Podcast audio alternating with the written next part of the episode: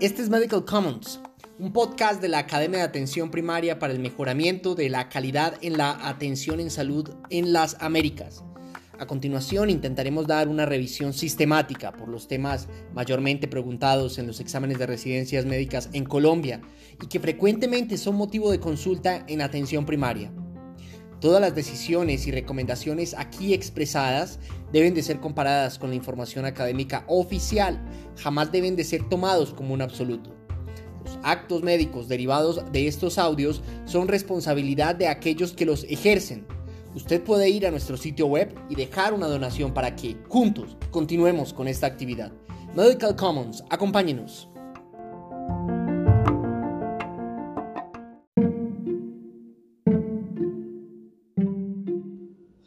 Bueno, el tema que nos respecta el día de hoy es rifampicina. Esta es una adaptación al español tomado de fuentes bibliográficas confiables. El autor que tomaremos como referencia es Aslet Kumar Valor Suresh y colaboradores. Las referencias correspondientes a nuestro podcast y adaptaciones están consignadas en los apartados escritos. Rifampicina, quédese con nosotros. La rifampicina es un agente antibacteriano activo contra muchos cocos gram positivos, micobacterias, Clostridium difficile y organismos gram negativos seleccionados que pueden ser Neisseria meningitidis, Neisseria gonorrheae y Hemophilus influenza. Clínicamente, la rifampicina se recomienda para infecciones en las que se identifican organismos que causan enfermedad determinando su susceptibilidad a medicamentos y usándola en combinación con otros agentes antimicrobianos para prevenir resistencias a los medicamentos.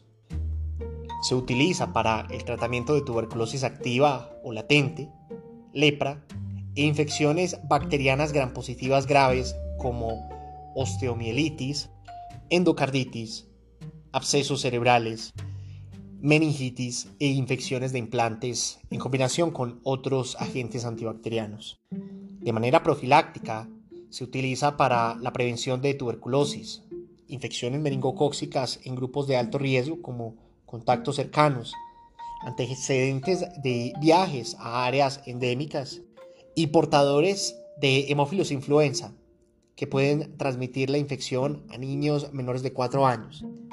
También es beneficioso como agente de segunda línea para el tratamiento del prurito colestásico. La rifampicina, desde el punto de vista molecular, produce la actividad antimicrobiana mediante la inhibición de la ARN polimerasa dependiente de la ADN, ya sea bloqueando el camino estéricamente del ARN que se alarga en el extremo 5' o disminuyendo la afinidad del ARN por transcripciones cortas del mismo ARN. Inhibe específicamente el ARNP microbiano y no tiene acción sobre la enzima en los mamíferos, por lo que disminuye la cantidad de efectos adversos que puede causar en humanos.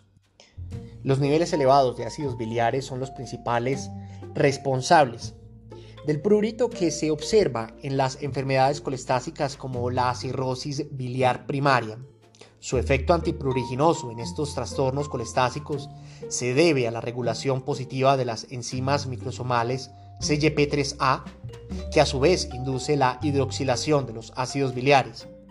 La hidroxilación de los ácidos biliares los hace incapaces de inducir prurito o disminuye su reabsorción ileal o ambas, aliviando así los síntomas pruriginosos.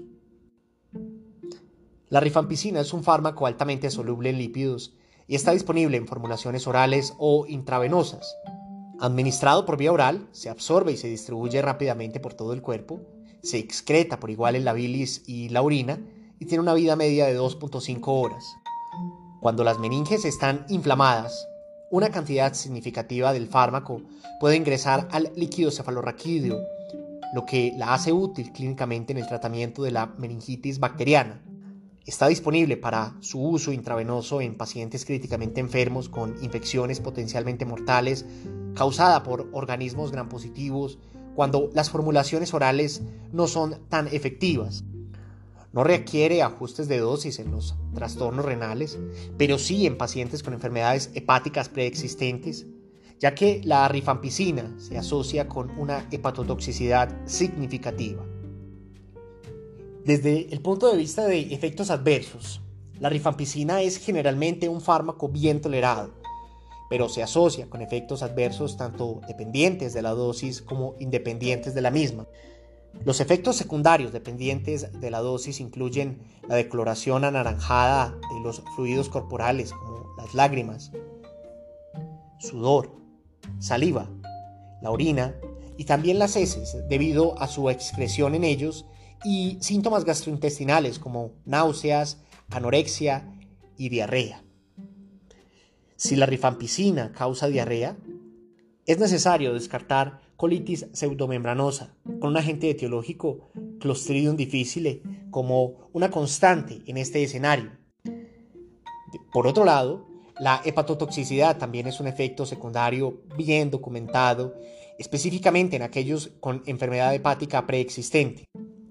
Los efectos adversos independientes de la dosis incluyen reacciones de hipersensibilidad como urticaria, síntomas similares a los de la gripe, trombocitopenia, hemólisis e insuficiencia renal. Estas reacciones de hipersensibilidad son frecuentes cuando se utiliza de forma intermitente o durante un tiempo prolongado. Cualquier historia previa de alergia a la rifampicina o otra rifampicina como rifabutina, rifaximina, rifapentina es una contraindicación significativa para su uso. También es un potente inductor de muchas enzimas que se metabolizan en el P450, CYP3A4 y las proteínas transportadoras de fármacos como la glicoproteína P hepática. Esta propiedad de la rifampicina reduce la eficacia de los fármacos administrados concomitantemente y, por lo tanto, puede limitar su administración. Los medicamentos comúnmente involucrados incluyen inhibidores de la proteasa del virus de la inmunodeficiencia humana, antimicóticos, ciclosporina, sulfonilurias y anticonceptivos orales. Después de comenzar con rifampicina, se tarda alrededor de una semana para inducir las enzimas que metabolizan los fármacos y producir interacciones clínicamente significativas. Dado que la rifampicina puede causar una hepatotoxicidad significativa, se recomiendan las pruebas de función hepática antes de iniciar el tratamiento o cuando se presenten síntomas de hepatotoxicidad, náuseas, dolor abdominal, empeoramiento de la función hepática documentada por prolongación del PT y el PTT. Con tuberculosis, la rifampicina debe de suspenderse si la ALT aumenta tres veces el límite superior de lo normal. Con síntomas de hepatitis, como ictericia, dolor abdominal, náuseas o anorexia. También debe de suspenderse en el escenario de pacientes asintomáticos con elevación de ALT por encima de 5 veces el valor de referencia.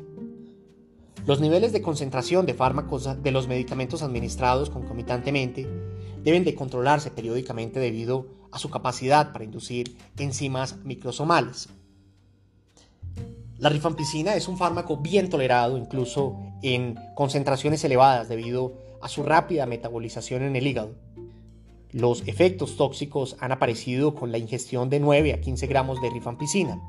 Puede producir síntomas de acidosis metabólica, náuseas, vómitos, dolor abdominal, hiperventilación y fatiga. También puede ocasionar insuficiencia renal, convulsiones, ictericia y síndrome del hombre rojo. No existe un antídoto específico para su toxicidad y el tratamiento es principalmente de apoyo, incluido el mantenimiento de las vías respiratorias, medicamentos antieméticos, lavado gástrico con carbón activado y corrección de electrolitos y el equilibrio ácido-base. La rifampicina es un agente antimicrobiano que se administra con frecuencia. La resistencia a los fármacos en las bacterias es bastante común, por lo tanto, debe de administrarse junto con otros agentes antimicrobianos solo en infecciones específicas como tuberculosis, o cuando se determina la susceptibilidad farmacológica del organismo a la rifampicina. El equipo clínico debe de obtener un historial farmacológico sistemático en estos pacientes para prevenir interacciones farmacológicas importantes. Los pacientes deben de ser conscientes de los efectos adversos comunes y significativos que tienen estos pacientes y estar al tanto de esto. Dado que las indicaciones de rifampicina para enfermedades como la tuberculosis y la lepra requieren tratamientos a largo plazo, el paciente requiere educación sobre la importancia de la administración de la dosis correcta y la frecuencia del fármaco. En este escenario, la consulta en atención primaria, donde esperaríamos que hubiese un químico farmacéutico, pero esta no es la regla en nuestros países, eh, debe de hacer una educación exhaustiva al paciente para dar cumplimiento al régimen terapéutico y también documentar los síntomas de toxicidad en relación a la rifampicina. En un entorno hospitalario, la comunicación adecuada entre el médico, el paciente y el personal especializado debe de asegurar la dispensación del medicamento según los protocolos recomendados. De esta manera, se utiliza la rifampicina, un gran recurso que la humanidad posee para el tratamiento de enfermedades graves y lesiones que requieren la implementación de un fármaco de estas características. Este es Medical Commons. Esperamos que pueda ejercer una práctica clínica académica y humana. Hasta la próxima. Nuestros productos, audios y material se producen con licencia Creative Commons 4.0.